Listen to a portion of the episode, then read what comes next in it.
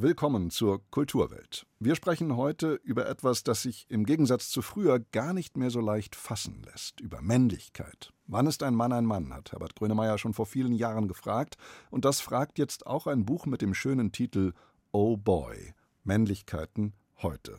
Außerdem, wenn wer von einer Ménage à trois erzählen kann, dann doch wohl die Franzosen. Claire Denis, preisgekrönter Film, mit Liebe und Entschlossenheit, startet diese Woche in den deutschen Kinos und erzählt von einer Frau zwischen zwei Männern. Und in Nürnberg werden zeitgenössische Fotografien aus der Ukraine gezeigt, von Absolventen der Charkiw School of Photography. Kultur am Morgen auf Bayern 2. Heute mit Knut Kortzen. Er wurde nur 26 Jahre alt, er ist jetzt schon fast 50 Jahre tot und doch lebt seine Musik so wie eh und je. Der 1974 unter nie ganz geklärten Umständen verstorbene Nick Drake gilt als einer der einflussreichsten Lieddichter aller Zeiten. Und wie weit sein Einfluss reicht, das illustriert die Compilation The Endless Colored Ways. Die Songs von Nick Drake neu interpretiert, hier zum Beispiel von Emily Sunday.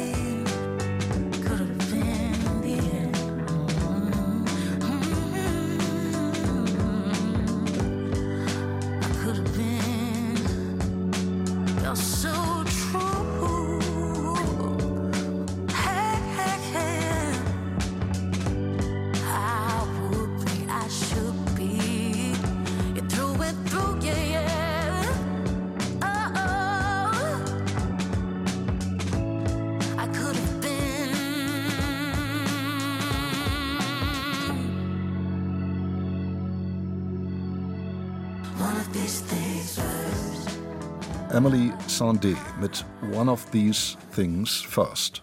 Sie hören Bayern 2.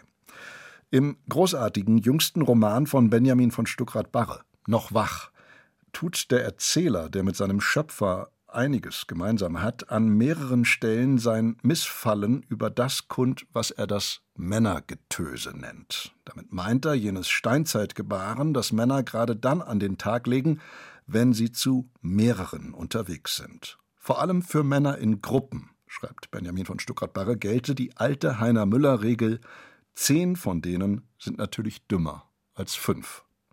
Das mag jetzt in den Ohren mancher fragiler Männer wie Bashing klingen, ist aber dem Himmel sei es geklagt oft genug einfach nur wahr.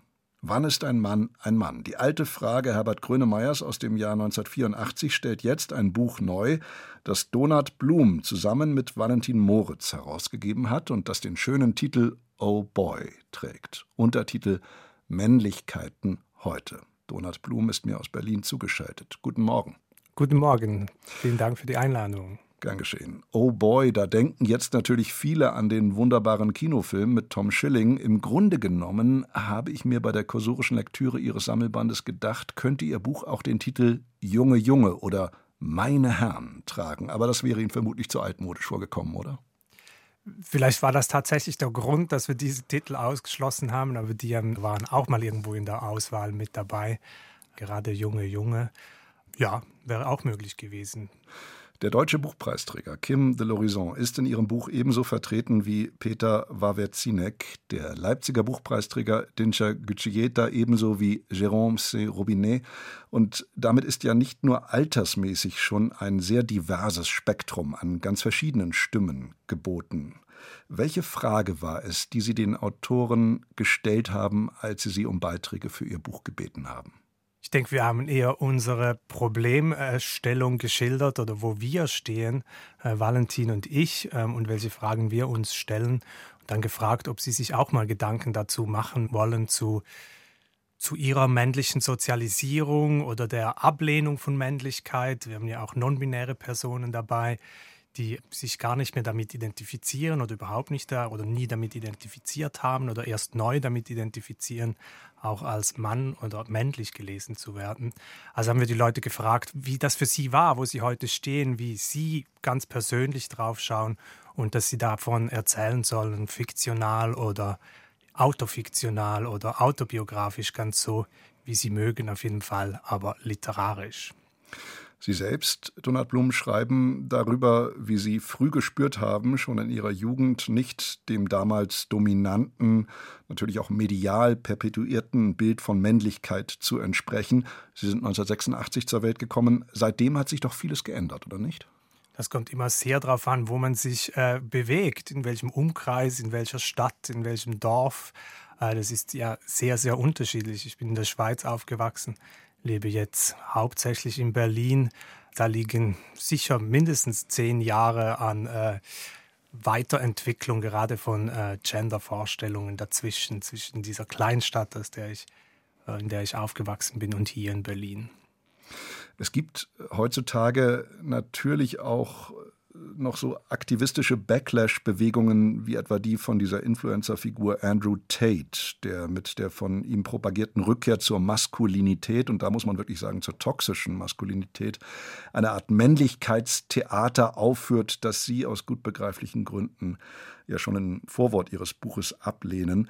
Andrew Tate hat viele Follower in den ach so sozialen Medien, aber ist er nicht doch nur eine traurige ja, Virilitätstrompete, die einen Kampf führt, der längst verloren ist?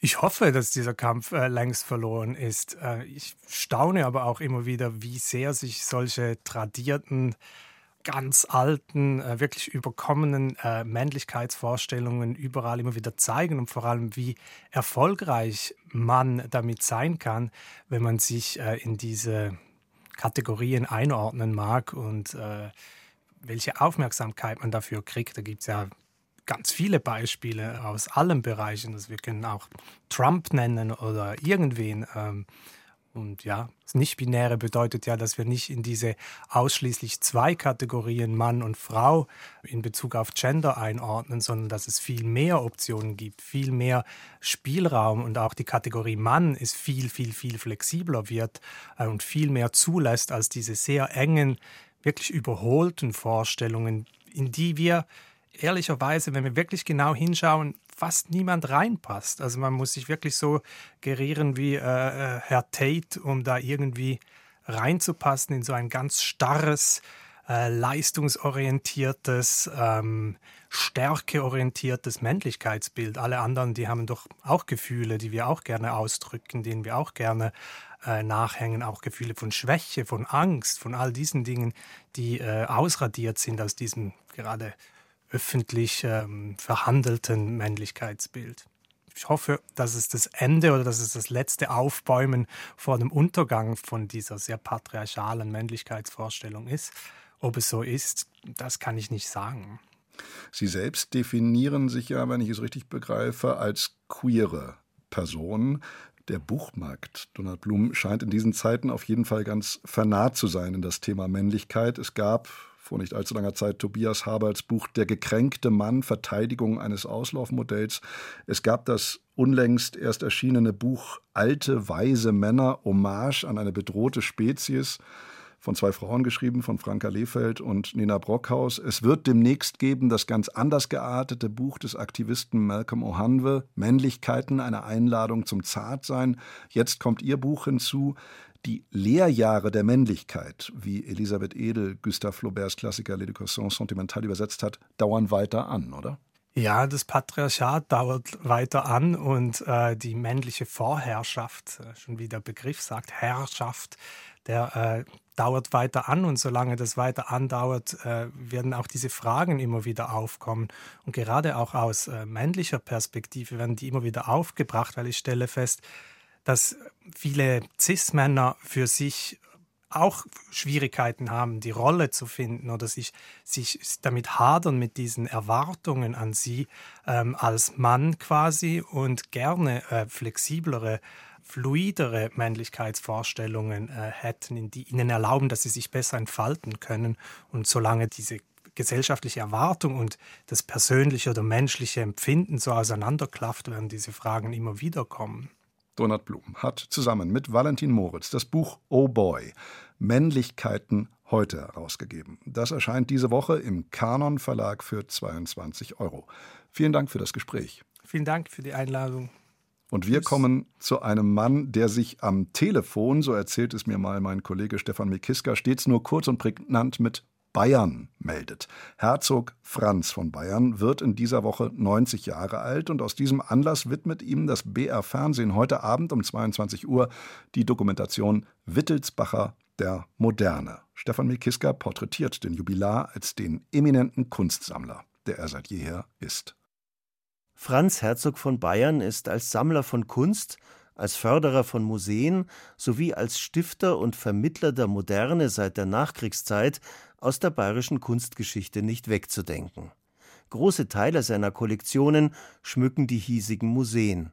Über den Wittelsbacher Ausgleichsfonds gab er seit 1984 die Bilder an die Staatsgemäldesammlungen, das Jugendstilglas an das Bayerische Nationalmuseum, die afrikanische Keramik an die neue Sammlung. Und trotzdem hängt auch in seiner Wohnung in Schloss Nymphenburg überall Kunst. Im langen Gang, im zweiten Stock, ganz viel Raues, wild gemaltes zur Prüfung. Es kommt alles zuerst einmal an meine Wand. Denn erst wenn es eine Zeit lang bei mir gehangen ist, weiß ich, ob ich dafür eintreten kann. Im Salon um die Ecke dann allerdings alte Möbel und die dazu passende Kunst alter Meister. Ich hatte einen sehr guten Kontakt zu meinem Großvater, der ja sehr viel von Kunst verstanden hat. Sein Lieblingsgebiet italienische Renaissance, aber immer auf höchster Qualität.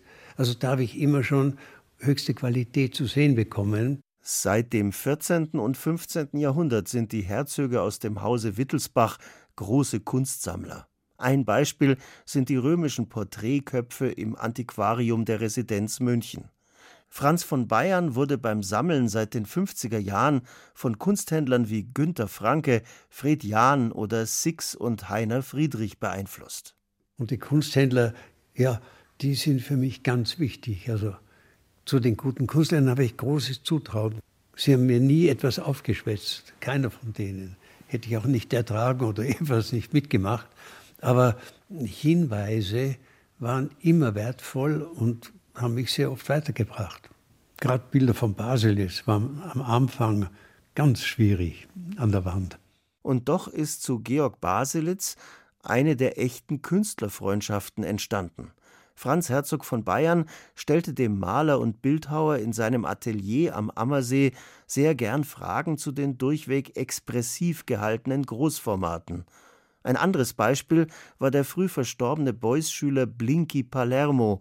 Er durfte seine Werke sogar selbst in der Privatwohnung von Franz von Bayern hängen. Meist pflegte der Sammler jedoch eher noble Zurückhaltung und demonstrative Bescheidenheit im Umgang mit Kreativen. Ich war dumm genug, das eher zu scheuen. Ich habe immer gedacht, ich weiß ja gar nicht, was ich mit denen reden soll. Aber es gibt eine Periode bei Günter Franke, der hatte so einen viereckigen Raum mit einem Gewölbe und da war eine Ausstellung von Ernst Wilhelm Ney. Und da habe ich dann auch wieder ein Bild ausgesucht, habe das erworben und bin vor dem gestanden und der Ney mit Günter Franke war am anderen Eck vom Zimmer gestanden und da hat der Ton übertragen.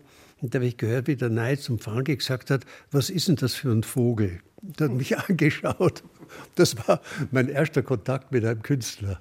Franz Herzog von Bayern ist nicht nur einer der größten Stifter der bayerischen Kunstsammlungen, er hat sich auch ausführlich für die Museen und ihre Ausstattung eingesetzt. So saß er jahrelang im Beirat des Museum of Modern Art in New York, was auch zeigt, wie international Franz von Bayern agierte und welch hohe Anerkennung er weltweit genoss. Maßgeblich beeinflusste er auch den Bau der Pinakothek der Moderne in München bis zu deren Eröffnung im Jahr 2002 und darüber hinaus.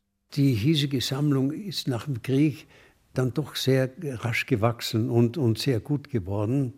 Und da war irgendwann die Erkenntnis da, nicht nur bei mir, sondern bei allen, dass die damalige Aufbewahrung im Haus der Kunst gar nicht so schlecht ist, aber einer solchen Sammlung doch nicht angemessen.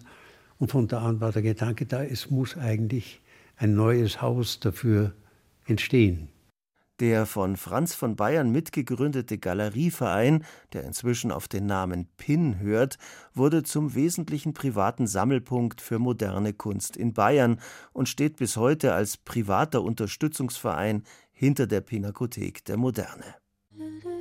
Heute Abend um 22 Uhr ist im BR Fernsehen die Doku Wittelsbacher der Moderne über Franz Herzog von Bayern zu sehen. 8.46 Uhr mittlerweile. Hier interpretiert Camille einen Song von Nick Drake neu. And what will happen in the morning when the world it gets so crowded that you can't look the window in the morning? And what will happen in the evening forest with the weasel with the teeth that bite so sharp that you're not looking in the evening. And all the friends that you once knew or left behind that kept you safe and so secure amongst the books and all the records of your lifetime. What will happen in the morning when the world gets so crowded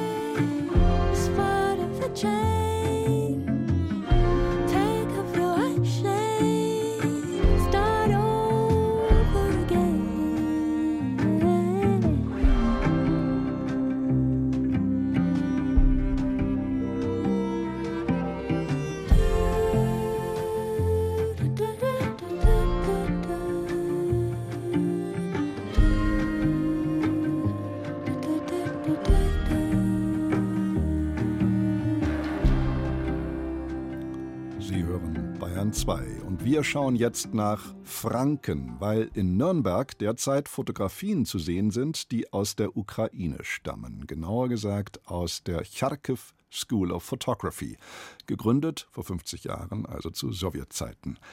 Im Herbst 2022 sollte für diese Fotokunstbewegung, die die Schule hervorgebracht hat, eigentlich ein Museum in Charkiw eröffnet werden. Jetzt aber lagern 2000 Kilogramm Fotos und Negative aus Charkiw in Deutschland. Denn es wurde fast alles in Sicherheit gebracht vor den russischen Invasoren. Die Fotografinnen und Fotografen leben inzwischen entweder im Exil oder sie dokumentieren den Krieg in der Ukraine. Eleonore Birkenstock berichtet. Fast am Ende der Ausstellung im ersten Stockwerk der ehemaligen Sparkassenfiliale ist ein abgedunkelter Raum. Darin schwarz-weiße Porträts, Gesichter in Originalgröße. Es sind Bilder von Ukrainerinnen und Ukrainern aus den 1930er Jahren, aus der Zeit des Holodomor, was Mord durch Hunger bedeutet.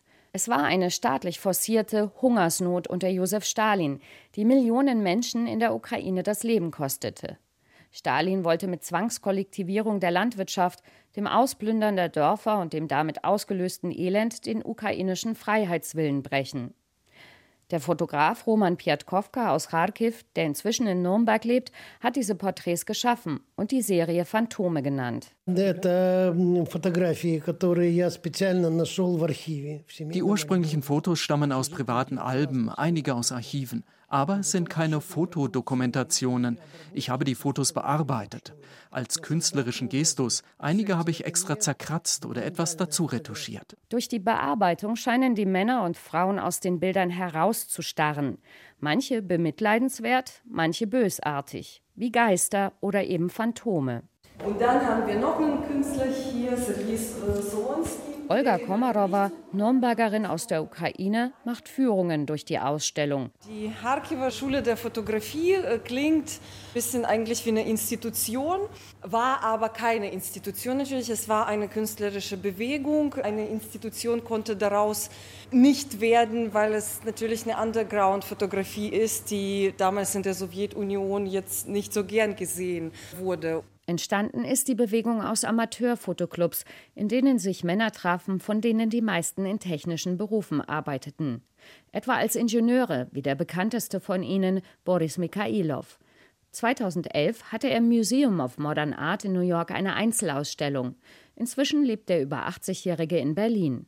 Aber der wurde nicht wirklich mit der Harkiver Schule der Fotografie und gar nicht der, mit der Ukraine in Verbindung gebracht, sondern immer hieß es, die andere sowjetische Fotografie. Die Fotokunst sollte einen auf den ersten Blick treffen, wegblasen, wie die erste Generation der Bewegung in einem Manifest deklarierte. Die Werke der Charkiwer Schule zeigen eine andere sowjetische Wirklichkeit als die idealisierten Menschenbilder des sozialistischen Realismus. Graue sowjetische Bauten bekommen auf den Fotos durch Nachkolorierung einen pinken Anstrich. Eine Bäuerin mit Mistgabel leuchtet in fröhlichem Gelb und Orange. Auch wenn sich die Fotokünstler auf den sozialistischen Realismus bezogen, grenzten sie sich dennoch davon ab. Gleichzeitig ist es auch keine antisowjetische Fotografie, denn all diese Künstler waren eigentlich keine politischen Dissidenten oder so, die wollten sich nur künstlerisch frei entfalten. Die künstlerische Freiheit hatte ihre Grenzen an den Vorgaben des sowjetischen Staates. Nacktheit spielte in den Werken eine Rolle, was den Künstlern von den Behörden aber oft als Pornografie ausgelegt wurde. Dabei haben die Aktfotos der Charkiwer Schule meist etwas Komisches oder Surreales. Es ging darum, im Wagen zu bleiben, mit Zweideutigkeit zu spielen, erklärt Serhii Lebedinsky. Denn wenn sich die Künstler nicht an die Regeln der staatlich vorgegebenen Ästhetik hielten, konnten sie in Schwierigkeiten geraten. Man musste diese Zweideutigkeit so zeigen, damit äh, man nicht verhaftet wird, was aber, aber alle anderen verstehen werden. Das war noch der Trick, nicht verhaftet zu werden und seine Idee trotzdem durchzusetzen und ein schönes Bild zu machen. Lebedinsky hat in Deutschland studiert. Er ist Fotograf. Außerdem ist er Sammler und Direktor des Museums für die Kharkiv School of Photography. Er hat dafür gesorgt, dass im vergangenen Jahr Dokumente, Fotos und Negative aus der ostukrainischen Stadt nach Wolfsburg gebracht wurden. Über 2000 Kilo Material, erzählt Lebedinsky. Er arbeitet von Deutschland aus daran, alles von der Kharkiv School of Photography zu sammeln, sucht die noch lebenden Fotografen auf. Ihm geht es darum, die Bewegung, die es nun seit 50 Jahren gibt und die zur kulturellen Identität der Ukraine gehört, bekannter zu machen und zu retten. Das ist schon mal wichtig, dass das sicher ist. Wir versuchen uns äh, der anderen Tätigkeit mehr Zeit zu widmen, also wie äh, der Verlag, wie Forschung. Wir hoffen einfach, dass, wenn der Krieg endet, den nächsten Tag fahren wir zurück und machen wir unser Museum auf. Bis zum 13. August in der Nürnberger Kreisgalerie zu sehen, die Ausstellung Kharkiv School of Photography 50 Jahre künstlerische Fotografie aus der Ukraine. 8.54 Uhr, genau sechs Minuten vor neun. Im Februar vergangenen Jahres gewann die Französin Claire Denis einen silbernen Bären bei der Berlinale für die beste Regie.